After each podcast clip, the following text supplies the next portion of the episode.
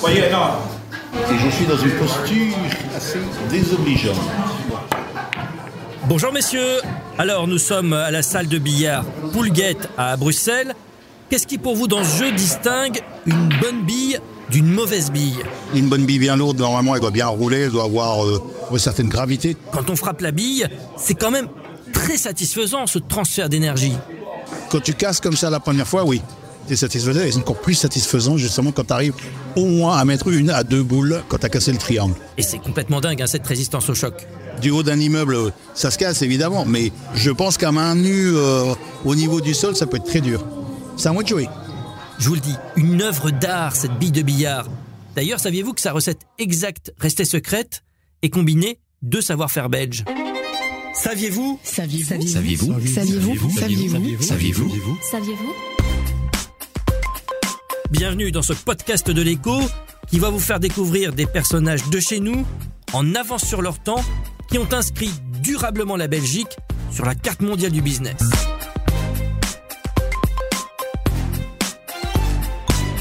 La légende dit que l'on doit la création de la première table de billard à Louis XI.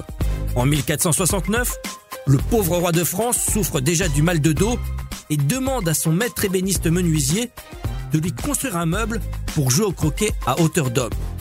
L'ingénieux artisan Henri de Vigne lui propose alors une table qui, en plus d'être ergonomique, a l'avantage de permettre une pratique à l'intérieur.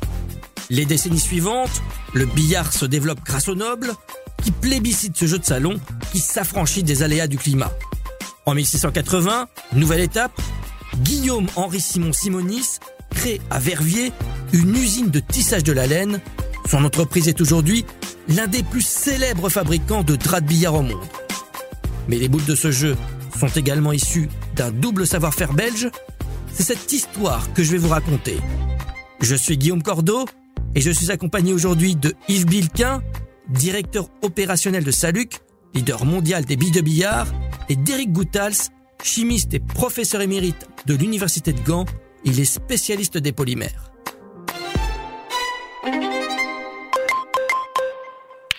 D'abord fabriquées en bois, puis en argile, les premières billes de billard s'usent vite. Et puis elles ne sont pas parfaitement homogènes, sphériques et élastiques. Alors les plus riches se tournent vers l'ivoire. Au XVIIe siècle, cette matière s'impose, mais dans les années 1860, un tournant de l'histoire des États-Unis oblige les fabricants à se réinventer. Yves Bilquin nous explique. Durant la guerre de sécession aux États-Unis, il y avait un blocus imposé par les États du Nord et les États du Sud qui empêchait l'ivoire d'être importé. Et comme l'ivoire était fortement utilisé pour les billes de billard, il y a une société dans le nord des États-Unis qui a proposé un concours afin de trouver un produit de substitution. Concours auquel a répondu un certain monsieur Hayat, qui a découvert le celluloïde. Le celluloïde, première matière plastique créée par l'homme, qui a l'avantage d'être plus lisse que les précédentes matières, il a cependant un inconvénient majeur que nous détaille Eric Gouttas. Ce matériau était fait de la nitrocellulose et la nitrocellulose, malheureusement, était un explosif. Et il apparaît, on dit que parfois, quand on jouait au billard, les billes de billard explosent, ce qui n'est pas intéressant naturellement. Imaginez alors la tête des joueurs, impossible de continuer sur ce chemin-là. Il faudra pourtant attendre 40 ans avant de trouver une alternative crédible, et c'est un belgo-américain qu'on la doit. C'est finalement à la bakélite, plus tard avec euh, Léo Bakelant en 1907, qui est euh, utilisé. Cette résine apporte beaucoup d'avantages par rapport à l'ivoire. L'ivoire est une matière évidemment vivante qui se déformait dans le temps, qui n'était pas totalement isotropique parce qu'il y a un air au milieu de l'ivoire et donc il y avait une certaine direction dans la matière, alors que notre matière est parfaitement homogène euh, partout et donc apporte des avantages considérables. La bakélite, résine phénolique, une vraie révolution à l'époque. La bakélite a été le premier matériau qui a été synthétisé non à partir d'autres macromolécules qui ont été changées par une réaction chimique, mais qui ont été fabriquées à partir de petites molécules, le phénol et le formaldéhyde, deux produits pas chers et qui réagissent l'un avec l'autre pour donner ce matériau. Son inventeur, Léo Baclen, n'est pas un inconnu. Chimiste talentueux, c'est un gantois installé très jeune avec son épouse aux États-Unis. Après des déboires professionnels dans l'enseignement en Belgique, de l'autre côté de l'Atlantique, il bâtit sa fortune. Bakeland était riche parce qu'il avait inventé un papier photographique. Il a vendu le prophète à Kodak qui lui a payé une grosse somme. Et c'est avec cette grosse somme qu'il a installé un laboratoire dans les environs de New York. Il fallait bien qu'il soit borné. Il a fait comme ça des dizaines, des centaines d'expériences. Et c'est là qu'après dizaine d'années, il a fait son invention de la bakélite. Il profite alors d'un contexte très favorable pour le développement de son matériau. Il faut se rendre compte que à ce moment-là, en fin du 19e siècle, c'était une révolution économique. On commençait à fabriquer un tas de choses. Euh, Bell a découvert le téléphone. Euh, Edison a aussi euh, découvert le, le gramophone. Donc tout ça, c'était des objets. On voulait en fabriquer des, des, milliers, des millions même. Donc pour fabriquer tout ça, il fallait un matériau qu'on pouvait transformer dans une forme euh, bien définie et en grande masse. Et ça a été le grand avantage de la baguette pouvez faire pratiquement tout ce qu'on veut avec ce matériau. Sa facilité d'utilisation conquiert les industriels. Trois ans après, la bakélite est déjà produite au Japon. Encore quelques années plus tard, dans la campagne belge à Pérué, près de la frontière française, une entreprise voit le jour. Elle va avoir un destin exceptionnel. Elle s'appelle Saluc. En 1923, donc ça c'est l'année de création d'entreprise, nous fabriquions effectivement des tanins pour euh, l'industrie du cuir. Et en réalité, après la Seconde Guerre mondiale, cette industrie euh, de cuir s'est délitée. Et donc on a dû se reconvertir dans un autre produit. Et du fait de la connaissance de cette résine phénolique et du fait que nous étions déjà dans l'industrie chimique, on s'est reconverti dans la bille billard. En fait, la chimie de la résine phénolique est assez complexe. Et disons que durant la polymérisation, il y a beaucoup de réactions secondaires qui se créent. Donc il y a des conditions de température, de pression, de stoichiométrie très différentes qui peuvent être utilisées et qui donnent des euh, résines de qualité différente. Avec ce savoir-faire, l'entreprise grandit rapidement et devient leader incontesté du secteur en moins de 40 ans.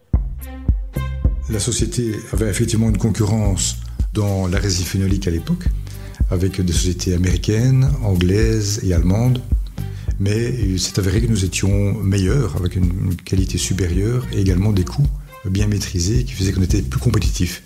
Et donc cette américaine a disparu fin des années 70. On a racheté les actifs de la société anglaise dans les années 80 et de la société allemande dans les années 90. Donc euh, si nous n'avions pas les Taïwanais qui sont arrivés vers les années 80 à fabriquer des billes de billard dans une autre matière que la résine polyester, nous serions les seuls au monde à faire des billes billard euh, de qualité. Aujourd'hui, Saluc fabrique elle-même ses machines. Sa production représente plus de 80% des parts de marché des billes de billard dans le monde.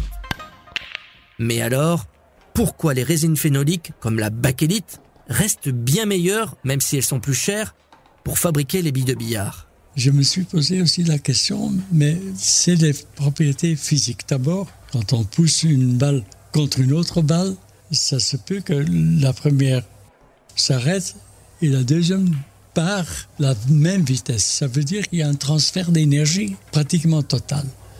Et en plus, il faut naturellement que sous le choc, que ça ne se casse pas. Là, on dit, pour les boules on peut avoir 3000 collisions sans dommage. Tandis que pour les polyester, après 500, collision, il y a déjà des marques sur les poules. Et bien qu'on ait l'impression d'avoir déjà fait tout le tour de la question, il reste des innovations à venir. On ne cesse d'améliorer nos produits en réalité, euh, soit pour des améliorations relativement simples, parfois des nouvelles couleurs, ce genre de choses, mais aussi plus fondamentalement dans la molécule elle-même, pour rechercher des propriétés particulières d'amélioration, de résistance encore supérieure.